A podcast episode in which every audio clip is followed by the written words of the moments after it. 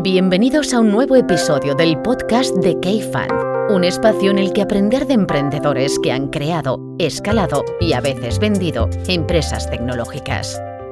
El episodio de esta semana lo patrocina Factorial, el software de recursos humanos que hace el trabajo pesado por ti.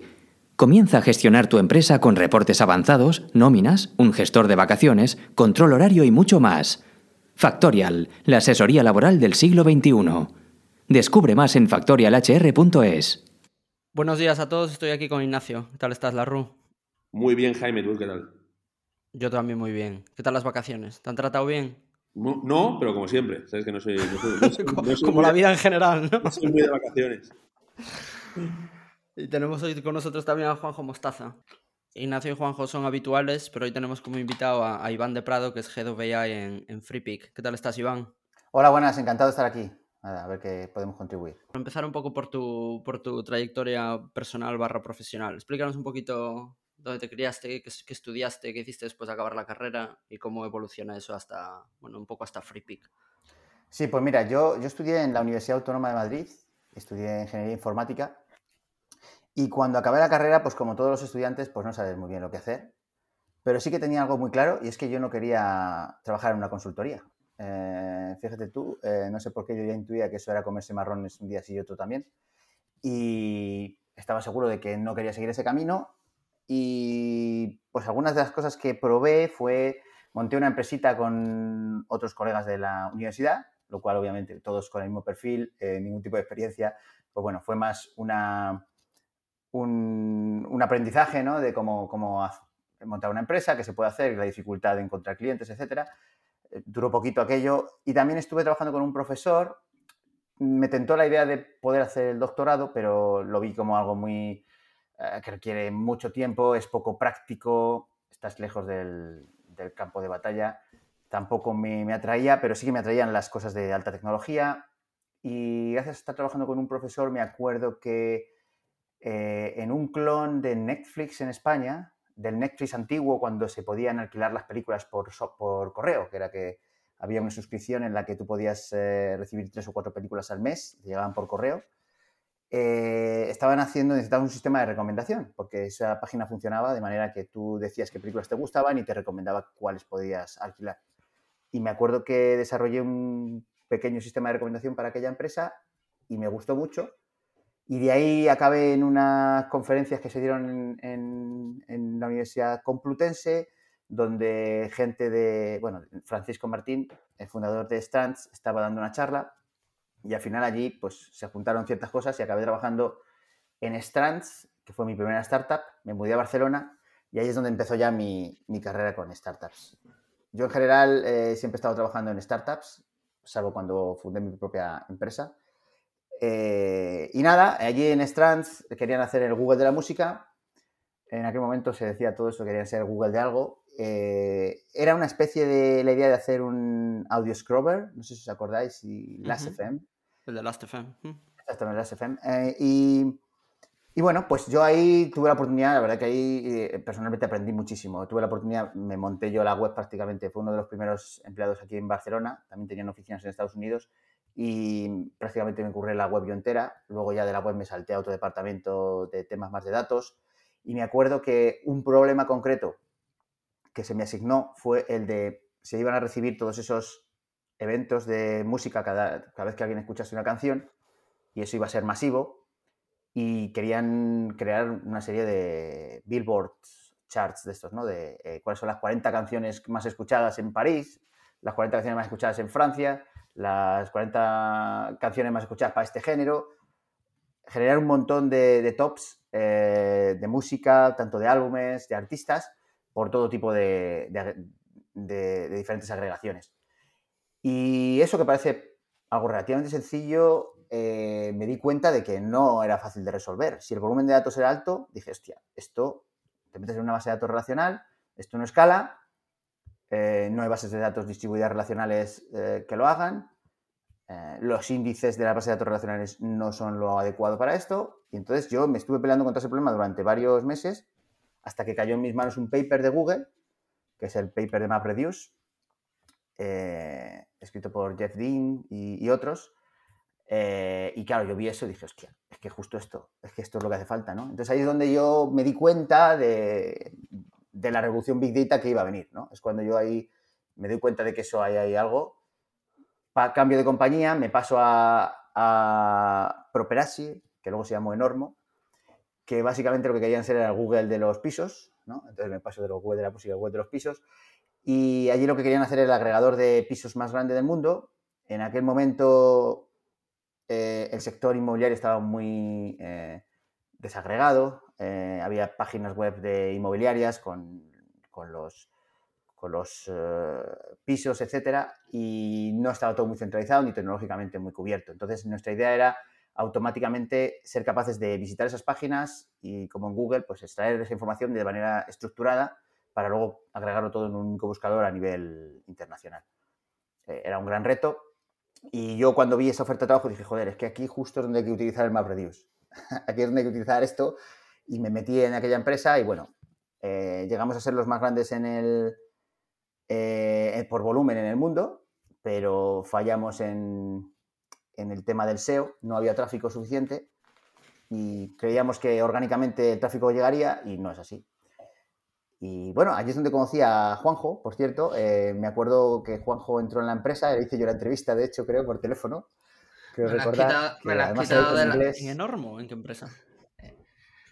Sí, bueno, Pro- Properati empe- es que acuerdo, luego sí. hizo rebranding y ah, luego se cambió de, norme- de nombre a Enormo, pero es la, la misma empresa, sí. A mí, un poco lo que iba a comentar Iván, yo me acuerdo como si fuera ayer, hablamos del año 2008, en este caso un servidor era un Pipi Olieto, recién salido de la carrera, con 22 añitos, que me dice, "Voy- se va a buscar mundo y a encontrar trabajo, y en esto que cae una oferta de trabajo de, de eso, de Enormo o de Properati, y me entrevista Iván y me entrevista en inglés. Es decir, pues, tú imagínate uno de Cádiz entrevistado por uno de Segovia en inglés. ¿Cómo acabó aquella en- entrevista? Bueno, pues, pues nada. La Acabé en. Barcelona, Bueno, la globalización. Me acuerdo que no sé quién tenía peor inglés, ¿eh? No lo sé. O sea, aquello fue. sí, sí, no, pero ¿cómo han cambiado las me- cosas, Juanjo? Porque yo creo que ahora tu inglés seguramente sea buenísimo. Bueno, yo el acento de Cádiz hablando en inglés no me lo quita nadie, pero bueno. Pero bueno, acabé, contra- me contrataron, ¿eh? con lo cual muy mal no, no, no pudo. Y yo le tengo mucho cariño a Iván porque fue mi primer jefe, mi primera carrera profesional. Así que nada, mira, aquí está. Sí, bueno, pero Juanjo rápidamente ahí se dio cuenta de que su- sus aspiraciones y ambición eran mayores que los que le permitía ahí la empresa y rápidamente buscó su camino y, y, bueno, ya habéis visto, ya habéis visto Bueno, dónde ha llegado.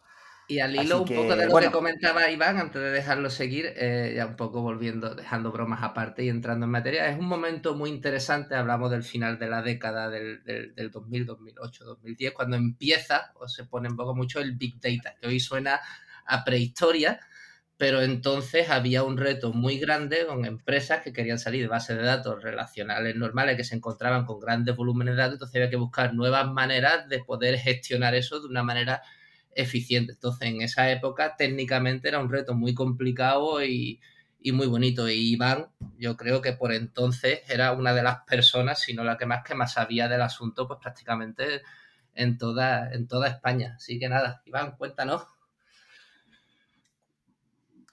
Gracias, gracias, Juanjo. Sí, no, la verdad que ese reto estuvo, estuvo curioso porque al final, efectivamente, me acuerdo que en, en, en Enormo, vamos a llamarle Enormo porque es mejor nombre, eh, el reto de la escalabilidad estaba ahí. Se empezó con bases de datos relacionales y rápidamente eso se convirtió en un lío. Se particionaba la base de datos de cierta manera, luego había eh, un sistema como de colas en el que las cosas que se iban recibiendo se enviaban a una cola, había un, una especie de lugar centralizado donde mirabas si ya habías visto o no lo habías visto, cuándo se... Y aquello no escalaba. O sea, llegaba un momento en que eso era un problema. Yo realmente no pude introducir MapReduce. Eso que llegué el día uno, el día de la entrevista, yo ya dije, aquí os hace falta esto. ¿Vale? Pero a mí no me hicieron caso hasta pasados eh, dos años o un año, no me acuerdo cuánto, cuando ya el problema era muy grave. Entonces ya monté un prototipo con Hadoop, que era la librería open source que implementó MapReduce, que, que, fue un poco el inicio de todo esto, y funcionaba de lujo, funcionaba de lujo. Así que el problema de escalabilidad ahí fue resuelto y ya no había problema al, al respecto. Pero como os digo, esa, la empresa en sí eh, no fue bien porque no había tráfico. Eh, de hecho, Juanjo eh, pasó a Trovit.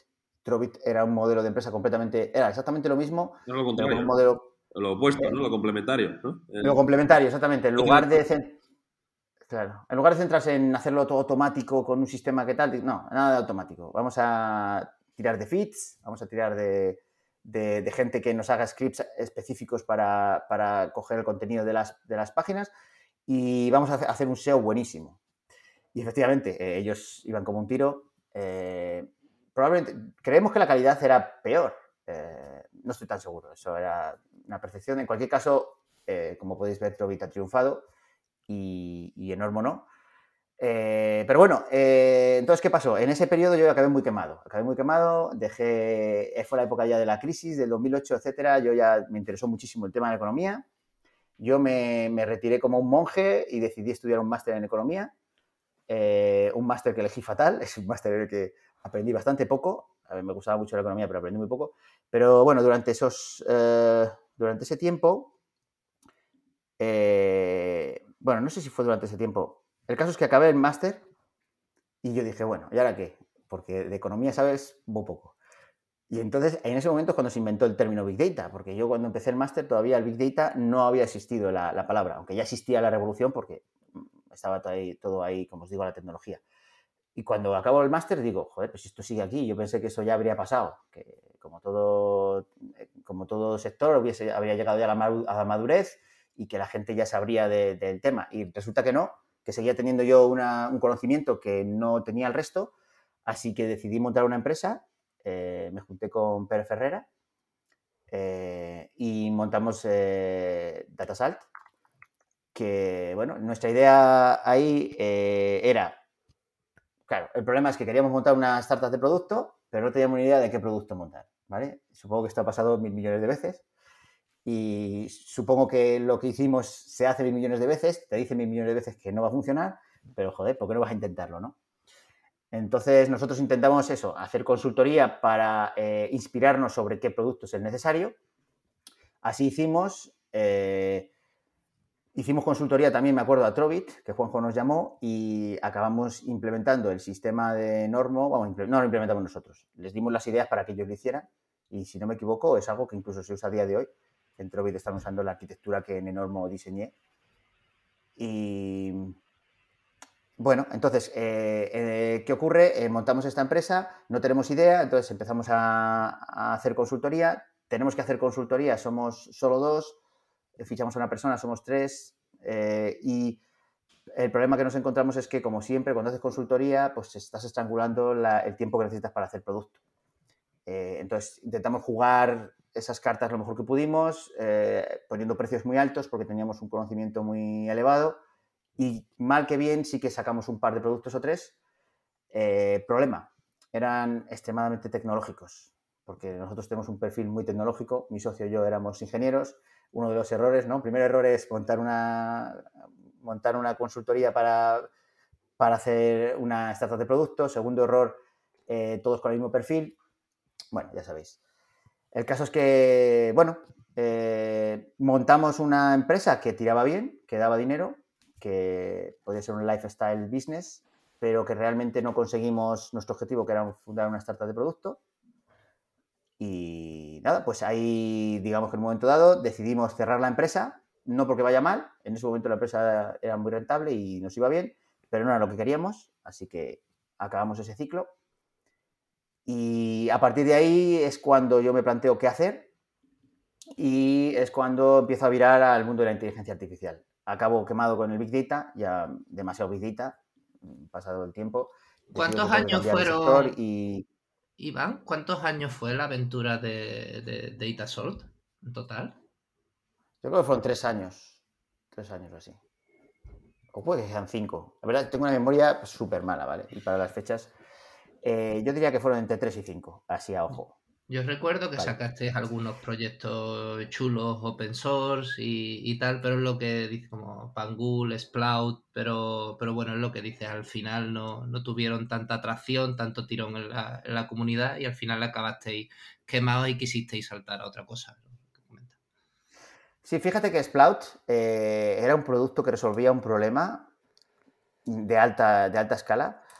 En el terreno del, de los ads, del ad server, eh, básicamente cuando tú tienes un, una empresa de, no me acuerdo cómo se llamaba, la empresa que es intermediaria entre el publisher, entre el, que quiere publicar un anuncio y el que tiene el medio donde se publica.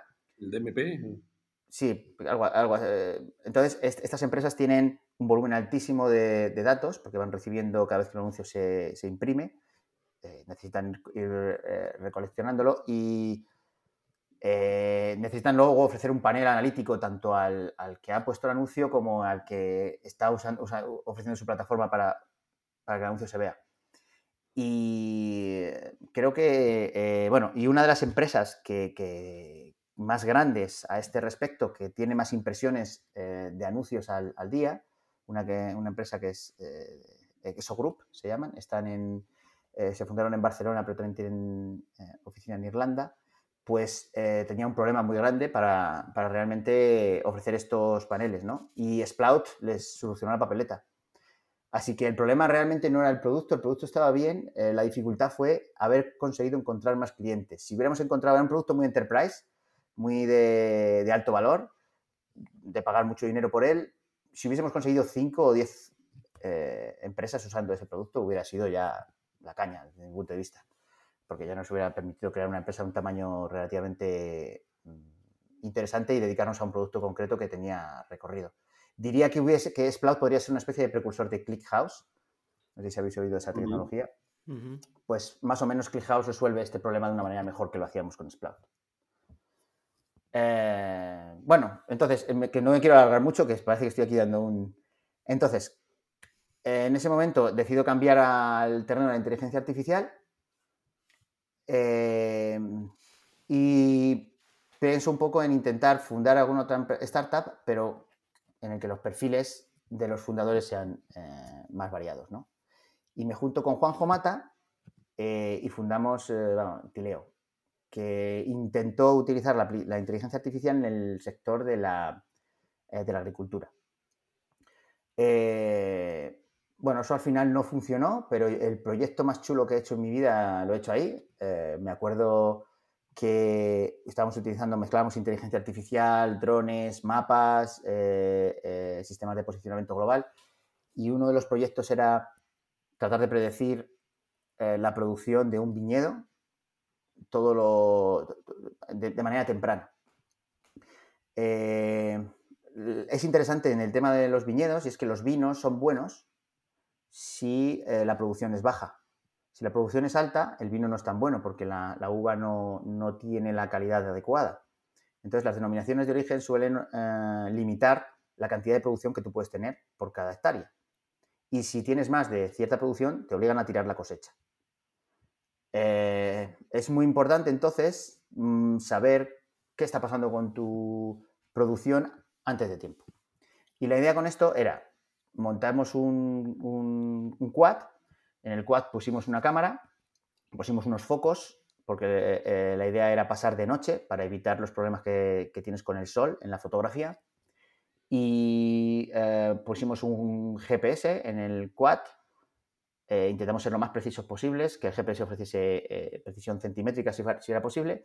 Y por las noches pasamos por viñedos, haciendo todos los, los, los líneos de tal manera que mapeábamos, sacábamos fotos a cada cierta distancia para luego pasarlo todo eso por un algoritmo de inteligencia artificial y segmentar lo que son los racimos y luego eso eh, pasarlo a un mapa, que me acuerdo que usábamos eh, Carto, Carto eh, de tal manera que luego pudieses de alguna manera también calibrarlo en función a, a a producciones pasadas y pudiese de alguna manera predecir cuál iba a ser la producción.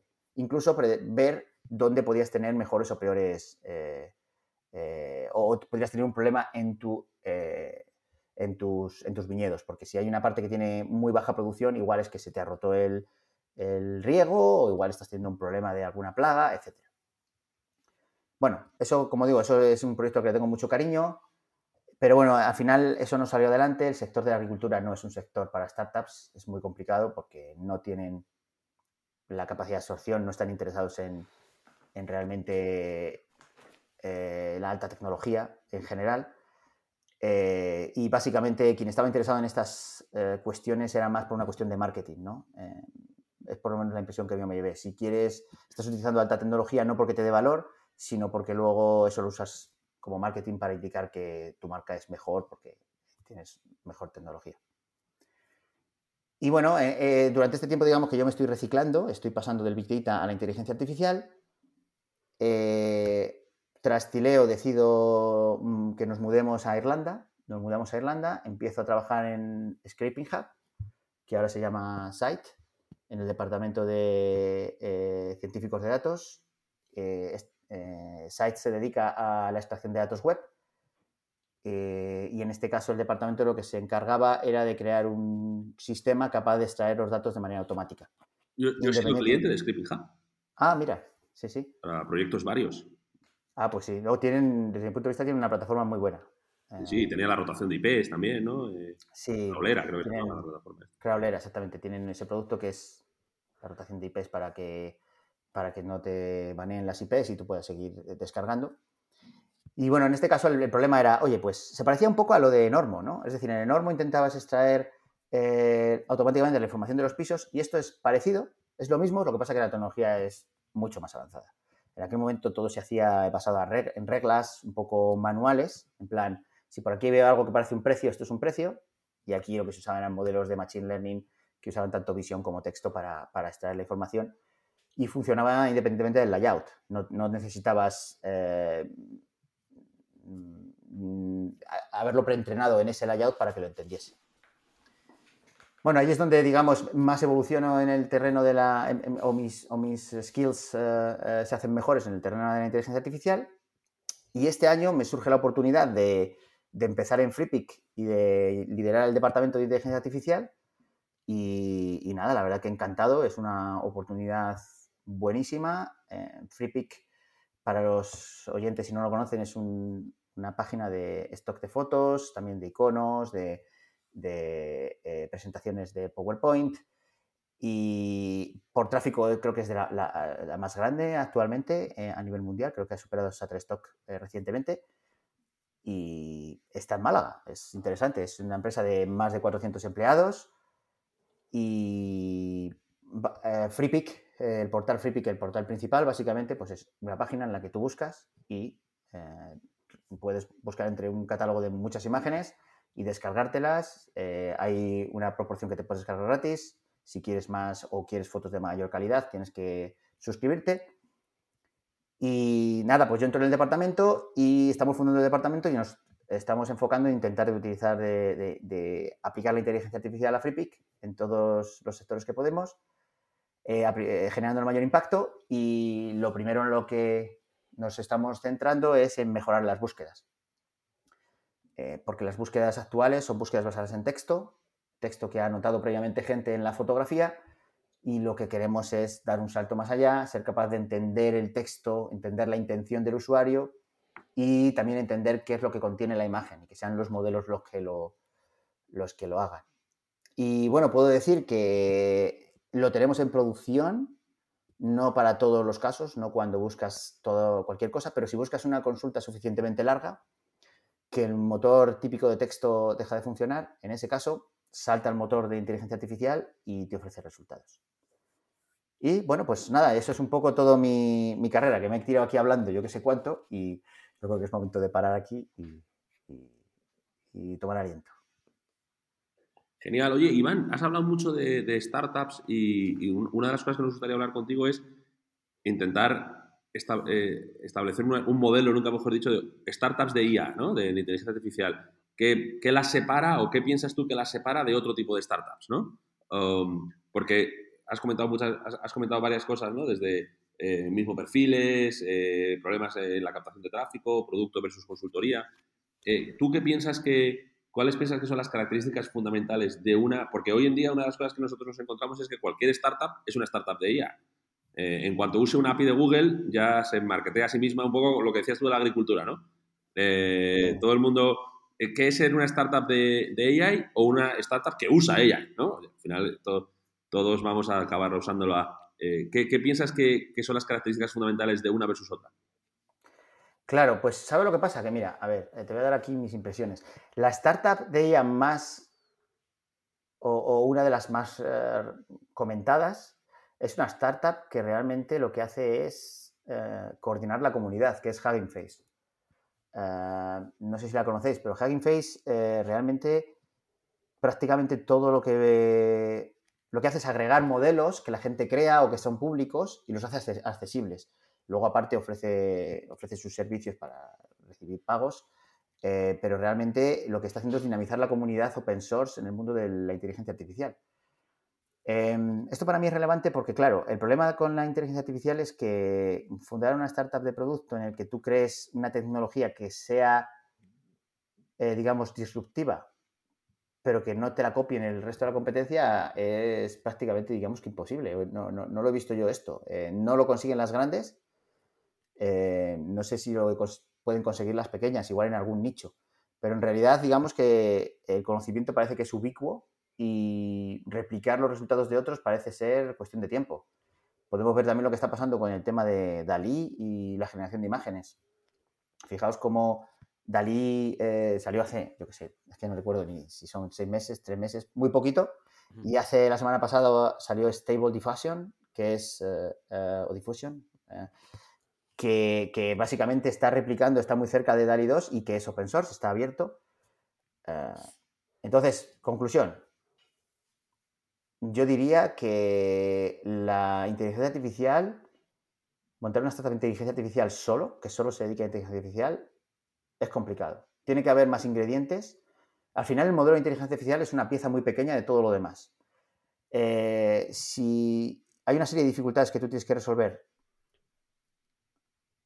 que te van a llevar un montón de trabajo eh, y tú te haces el mejor en eso y luego aparte tienes un modelo que, puede, que es imprescindible también porque es lo que acaba dando el toque de calidad, entonces sí, tienes una startup en la que no te van a replicar porque replicar el modelo no es lo único que tienes que hacer. Pero si lo que tú tienes es únicamente una especie de tecnología o un modelo de inteligencia artificial, eh, lo tienes un poco complicado. Tienes poco tiempo para, aprovechar el tirón. No sé si contesto la pregunta.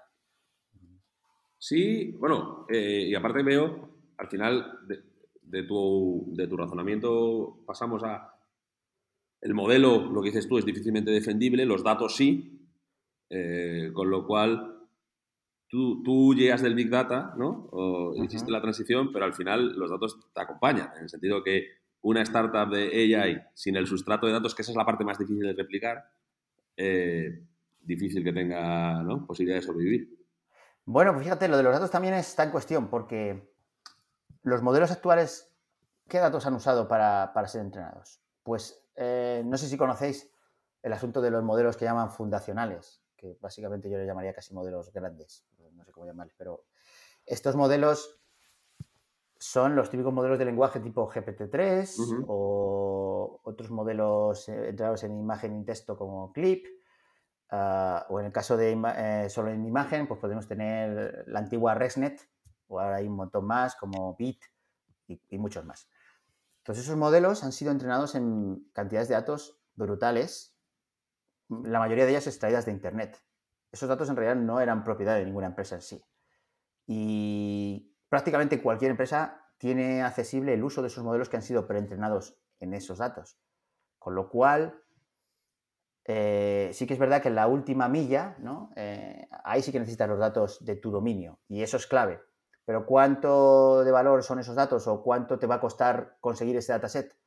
Pues. Sobre todo, sobre todo y el artículo que os envié el otro día de en qué momento tienes un plató. Es decir, que, sí, que, pero que hay un punto que, no 3 millones es mejor que 2 millones 850 mil. O sea, que hay un punto que satura, ¿no? Con lo cual, eh, a medida que tú vas creciendo, el tamaño te, trae problemas, pero ya no te trae ventajas.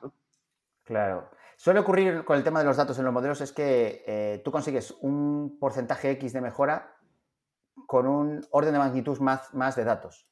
Entonces, claro, eso es difícil de conseguir con tu startup o empresa. Si tú tienes una empresa, rara vez vas a tú conseguir eh, aumentar tus datos un orden de magnitud. Si consigues aumentar un orden de magnitud, sí, vas a conseguir una mejora interesante. De hecho, esto es lo que está pasando con modelos entrenados en lenguaje, usan un volumen de datos que se tienen que descargar internet, se descargan barbaridades de datos. O sea, no, no, ni Google tiene esos datos. Bueno, Google sí, porque Google prácticamente lo que se dedica es a descargarse esos datos, pero que realmente los datos no son internos, son externos. Eh, entonces, realmente el valor, el valor de los datos internos está ahí, porque esos modelos, una vez que los adaptas a tu dominio, pegan un salto de calidad brutal, pero cuánto, cuánta cantidad de datos tienes que tener es una cuestión eh, mm, que puede que llegues a un threshold, a una cantidad de datos X y ya tengas una calidad suficientemente alta. Entonces tú, y, nosotros siempre preguntamos, al Iván de Prado que está hoy en la Universidad Autónoma, ¿no? Eh, ¿qué le recomendarías? Sí, al que está, pues. Bueno, pues que tenga muy claro. Yo le diría que tenga muy claro lo que quiere hacer en términos de. En términos de. había una cosa que en mi carrera se decía que, que realmente me parecía nefasta. Y era que básicamente se daba a entender durante toda la carrera que programar era eh, lo que tú hacías al principio, tú eras un pica código y que eso era un, periodo de transición en el que tú, una vez que acababas de, habías pasado por ese periodo, tú eras ascendido a jefe de, de departamento o lo que fuera y tú ya lo que tenías era que gestionar a gente y la labor del informático y de la ingeniería era la gestión de los equipos y que programar era algo de, mayor, de menor valor. Yo lo que le diría es que eso es completamente erróneo, ¿vale?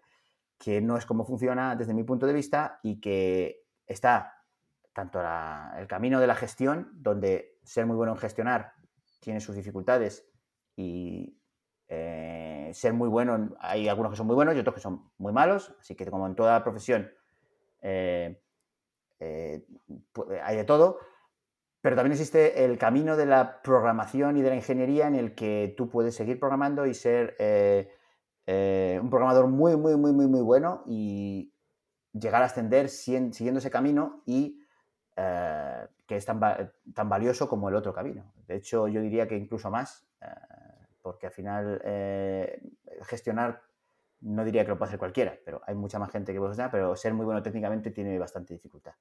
Eso es una cosa que se me ocurre así a priori. No hace falta que te preguntemos cuál camino escogiste tú, ¿no?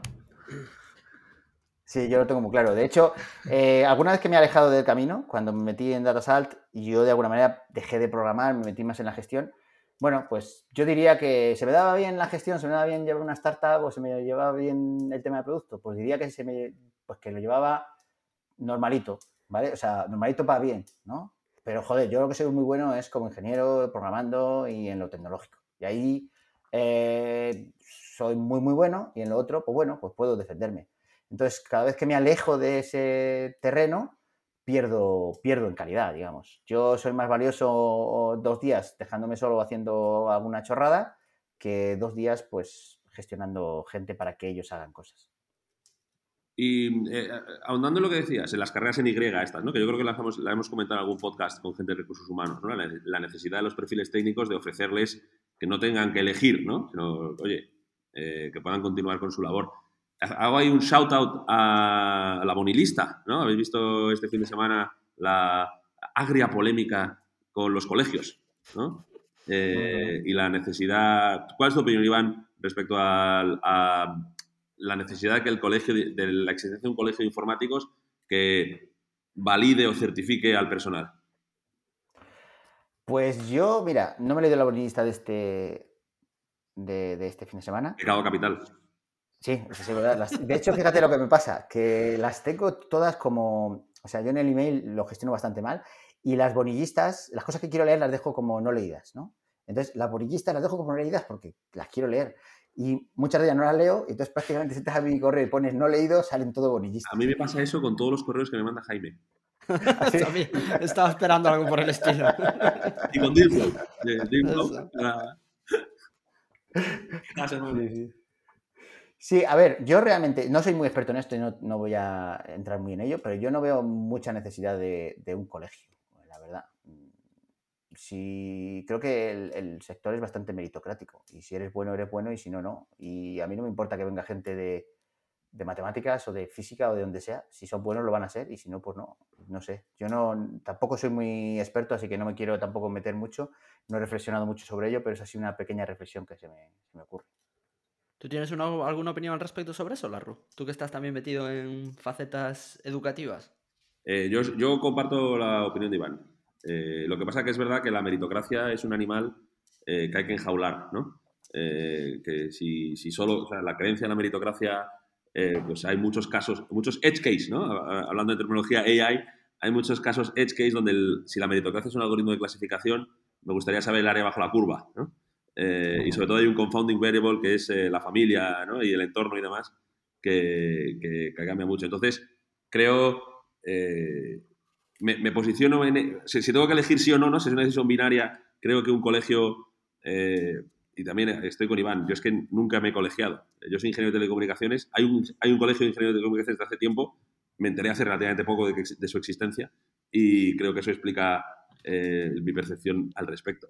Eh, yo es que soy, yo soy un, yo es que soy intruso en todas las industrias, con lo cual, ¿qué, qué voy a opinar yo del intrusismo si yo mismo, ¿no? Eh, he cambiado de industria como cuatro o cinco veces. ¿no? Imagínate tú, Jaime, ¿no? Eh, periodista, eh, metido, metido en esta industria. Imagínate si hubiera un colegio, un colegio de venture capital que no nos dejara entrar. Tiempo al tiempo. Oye, Iván, y, y- por entrar un poquito en materia de FreePick, eh, que, que has pasado un poquito por encima, de hecho yo creo que no hemos tenido a nadie de FreePick hasta ahora en el podcast, y creo que decías tú que, tenéis más tráfico que Shutterstock, y, y si no me equivoco probablemente sea de las webs españolas con más tráfico probable, eh, en lo que se refiere a startups seguro. ¿Qué retos tenéis ahí? O sea, entras cuando con 400 empleados, ¿qué retos tenéis ahí? ¿Cómo estáis en- enfren- enfrentándose a, a esos retos que tenéis? Eh, bueno, pues a ver, el tema de mm, los retos es eh, en el terreno de stock.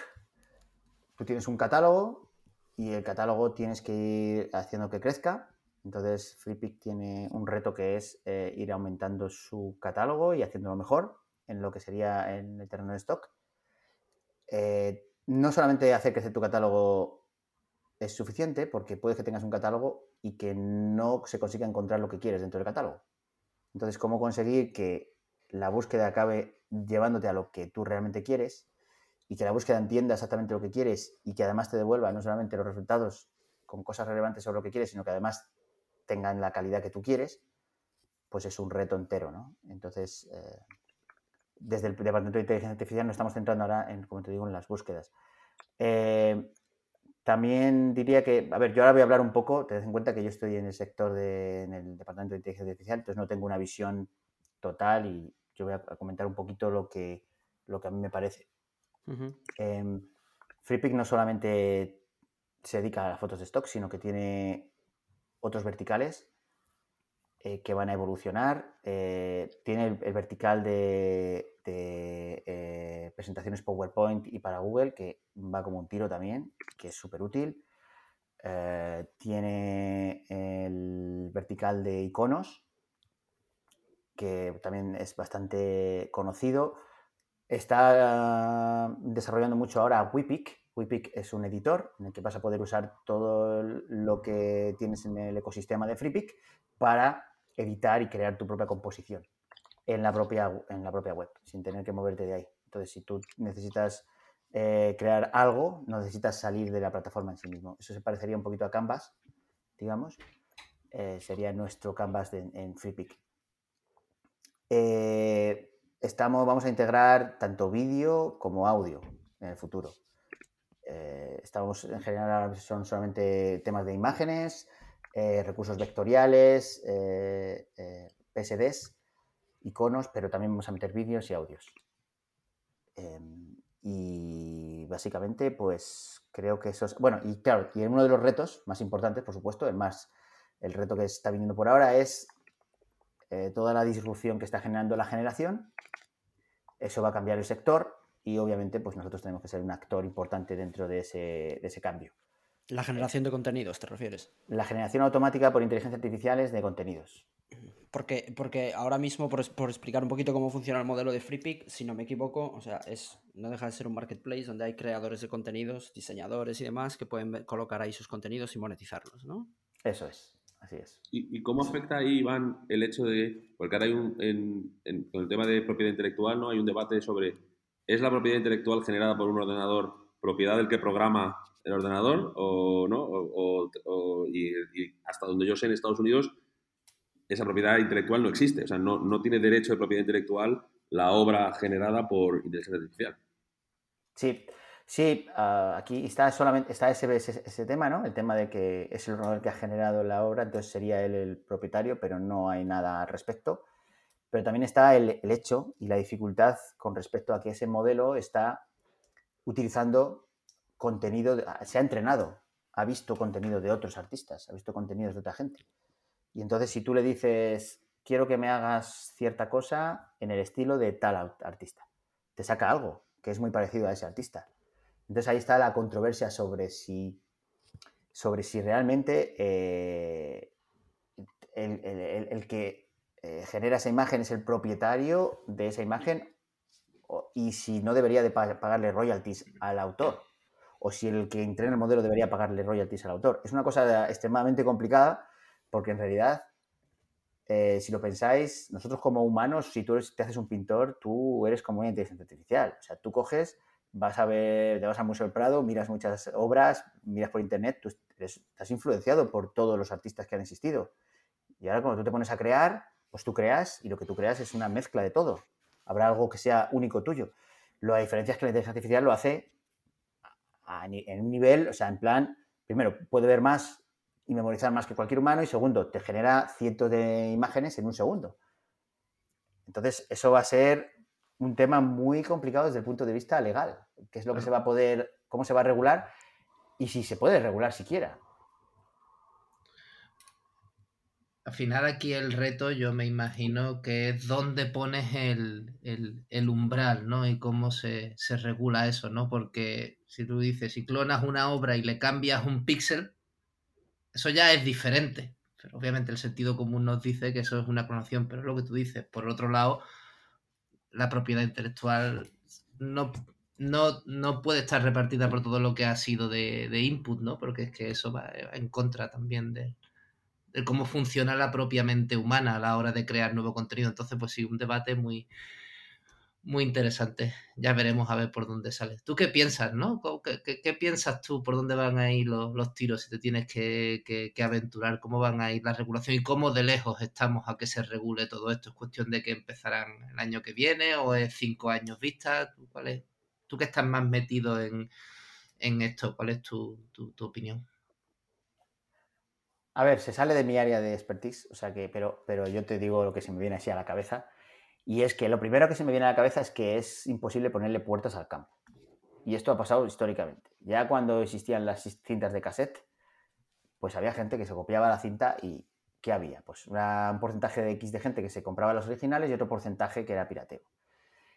Y ha pasado históricamente con las películas, con todo. Y esto es lo mismo. Eh, si hay un montón de imágenes en Internet eh, y se puede entrenar un modelo a partir de esas imágenes, Incluso si se decide que eh, las imágenes, si estás usando imágenes, deberías de pagar al propietario de las imágenes, es que va a ser prácticamente imposible.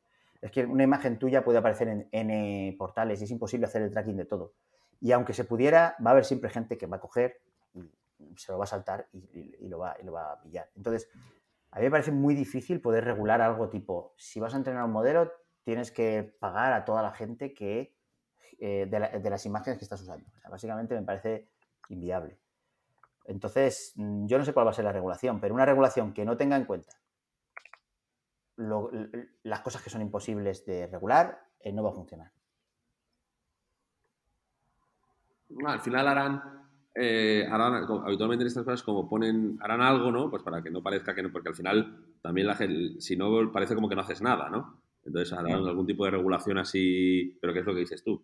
Eh, cómo, limitas esto sin limitar la propia creación, ¿no? Porque donde, sobre todo dónde pones, dónde pones la barrera. Claro.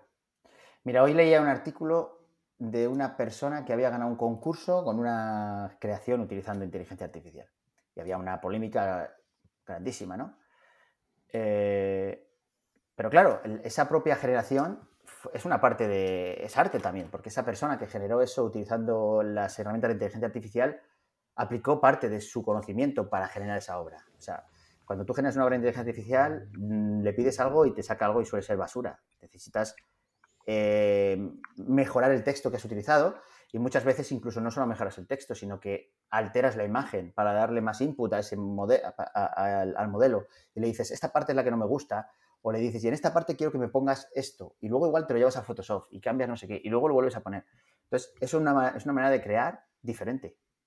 Eh, yo creo que, es el arte que va a cambiar, va a cambiar el arte porque vamos a utilizar, va a ser parte de nuestro ayudante, va a ser una inteligencia artificial, pero van a seguir habiendo artistas y estos artistas, la diferencia es que en lugar de eh, diseñar igual que pasaron del cuadro y pasaron al Photoshop, pues ahora, aparte del Photoshop, van a tener una inteligencia artificial que va a ser parte de su ciclo de desarrollo de, de arte. Y aún en las artes, en las artes gráficas, yo creo que el, ser humano es más condescendiente, pero cuando alguien se entere de que fragmentos de su obra favorita fueron hechos con GPT-3, ahí sí que, porque, porque parece que no, pero el, escrito es como, tiene un, más un marchamo más ¿no? de humano, que todo el mundo está, o sea, yo creo que la, gente acepta mucho más fácilmente que una imagen haya sido generada por un ordenador a que un texto que hayan leído ellos haya sido generado, lo que dices tú, lo hemos generado en un 60% y luego, o generado, no sé, eh, eh, cuando la gente empieza a ver eso, ahí sí que va.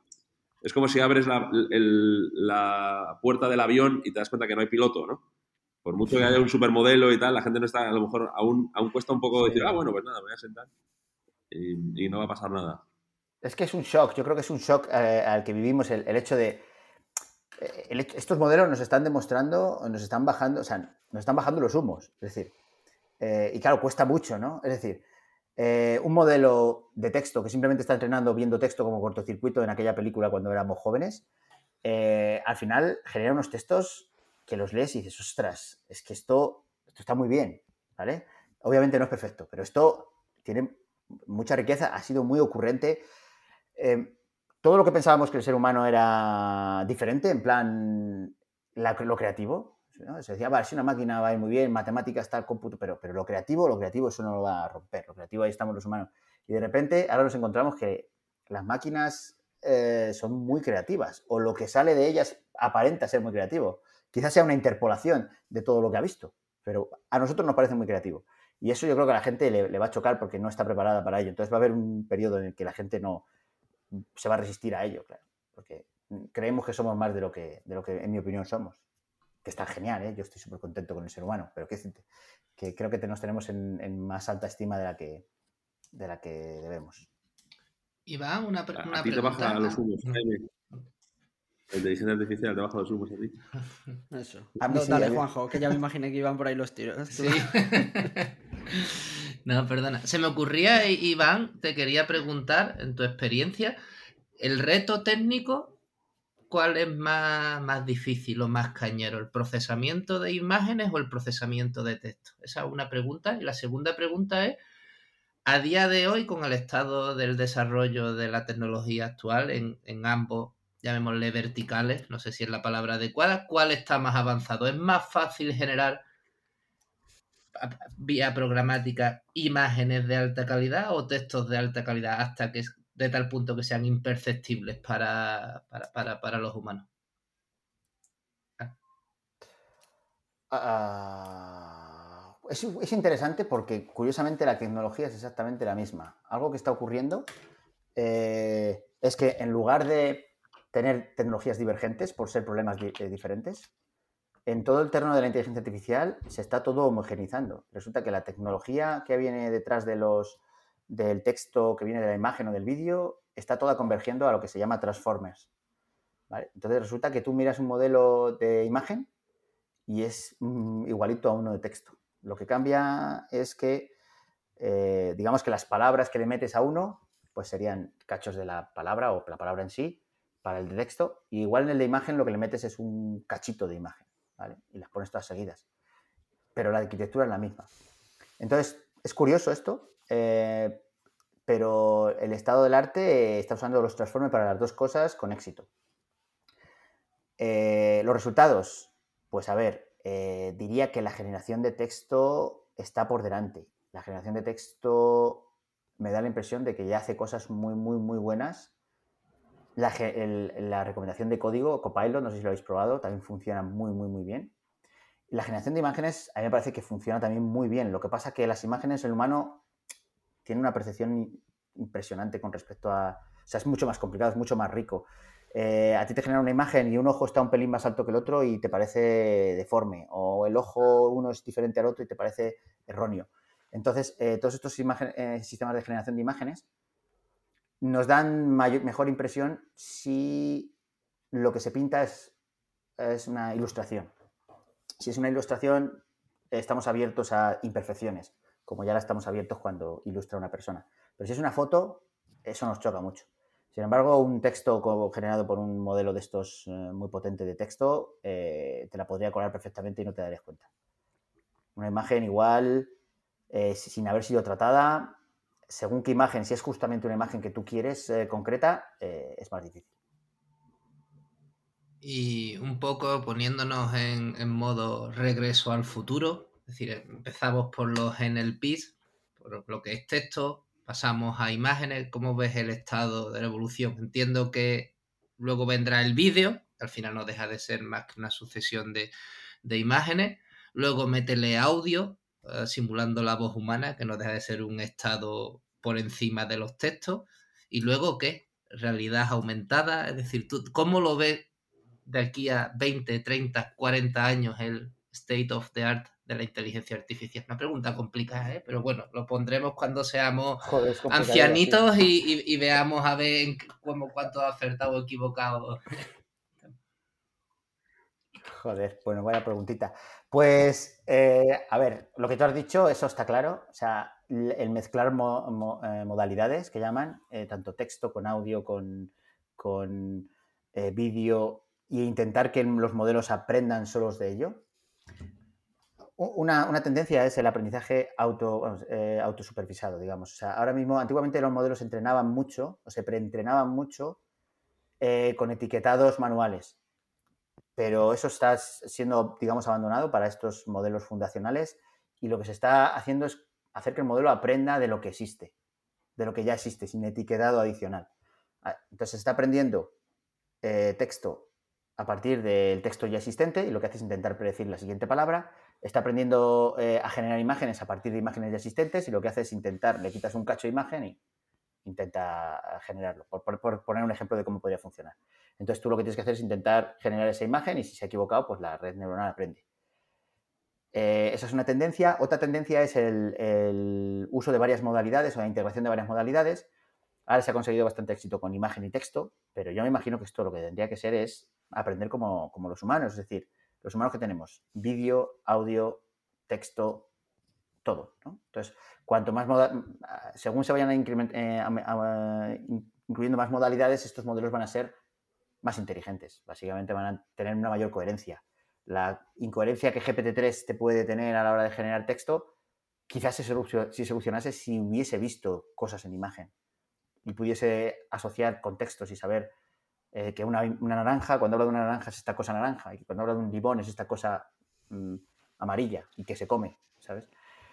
Eh, bueno, entonces eso es una tendencia, pero hay mucha gente que está trabajando. A ver, hay empresas que están trabajando en, en que tú controles tu ordenador con una inteligencia artificial y que tú le digas a la inteligencia artificial lo que tú quieres hacer. Entonces le dices, oye, quiero que me saques los datos de PIB de no sé qué países y me hagas un estudio comparativo entre ellos y me saques las conclusiones. Entonces el modelo va, se navega por internet, busca en el navegador, se descarga los datos, te abre el Word, te mete las cosas. Cosas así van, van a surgir. Hay gente que está buscando la inteligencia, inteligencia general, inteligencia artificial general, es decir, una réplica de lo que viene a ser inteligencia humana. Eh, lo que falta, digamos, de pieza ahora mismo para conseguir eso es Em, que, el aprendizaje por refuerzo funcione realmente bien, que todavía no, no, ha llegado a funcionar del todo bien.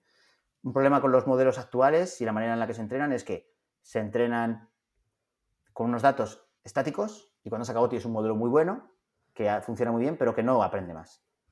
Lo usas en inferencia y si quieres que aprenda más tendrás que volver a reentrenarlo. pero nosotros los humanos o los animales estamos aprendiendo continuamente. Y este aprendizaje continuo es un reto que no se ha resuelto y que eh, algún día probablemente se resuelva. Eh, un modelo que con GPT-3 con el que cuando estás hablando, él vaya aprendiendo. Ya se consiguen ciertas cosas. GPT-3, por ejemplo, es capaz de resolver problemas si le explicas previamente cuál es el problema. Entonces, GPT-3 al final simplemente es un modelo, GPT-3, Palm, hay otros, poco GPT-3 como ejemplo, es, es, un modelo que tú le das un texto y él intenta seguir. Si en ese texto que tú le das le explicas el problema y le dices, mira, eh, un problema es sumar, y sumar se hace así, 2 más 2 es 3, ¿vale? Y luego le dices, vale, ¿cuánto es 3 más 5? Entonces, el modelo, de alguna manera, aprende de tu descripción para continuar la palabra. Pero en sí no ha aprendido. Es decir, eso se le va a olvidar. La próxima vez que venga alguien a preguntar, eso no lo ha interiorizado. Entonces, que haya un aprendizaje continuo es un reto, digamos.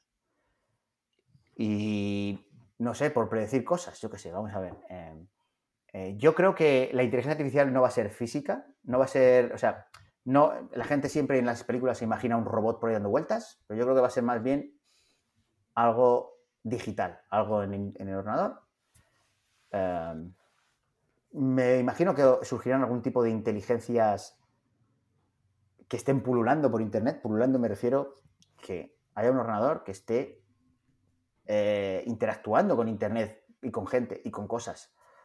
Eh, y va a ser una cosa curiosa eso cuando ocurra, ¿no? Una inteligencia que está y que puede ir aprendiendo y puede ir modificando su comportamiento.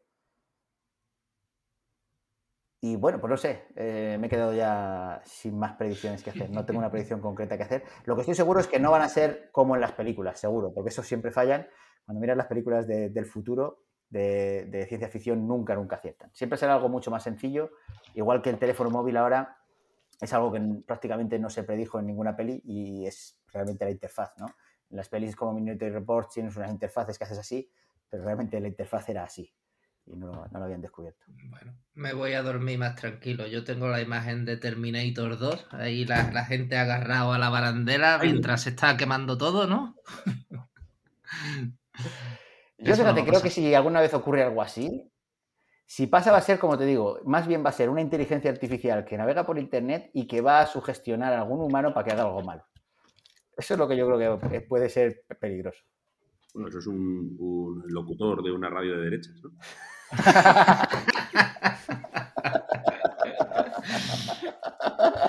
ahí la has dado, ahí la has dado. Igual es una inteligencia artificial y no lo sabemos. ¿eh? No sabíamos, ¿no? Alguien que pula por internet e incita a la gente a hacer cosas. Eh, eh, Jaime, yo creo que hay que hacer las preguntas de rigor, ¿no? Efectivamente. Iván, las dos preguntas habituales que hacemos a los invitados del podcast. Recomiéndanos algún libro, o pueden ser varios, o, tipo, o algún otro tipo de contenido, y alguna persona para invitar al podcast que no haya venido todavía. Vale. Pues mira, eh, de libros voy a recomendar uno que me he leído hace poco, uh, A to Save the World, de Gregory Zuckerman, que narra un poco cómo, cómo ha sido todo el descubrimiento de, los descubrimientos previos y cómo se llegó a las vacunas del COVID y me parece apasionante porque no es un sector que yo conozca, pero me parece que han estado como hackeando la vida ¿no? para conseguir esto y me ha parecido muy curioso el ver que la tecnología estaba ahí justo en el momento que hacía falta, ¿no? por, por, por casualidad. Eh, me ha parecido muy interesante. Eh, lo recomiendo porque es de fácil lectura, eh, es bastante fácil de leer. Y como persona, pues mira, os recomiendo a Francisco Martín, fundador de BigML, que es un emprendedor en serie y que yo creo que tiene mucha experiencia que contar y muchas cosas que pueden ser interesantes.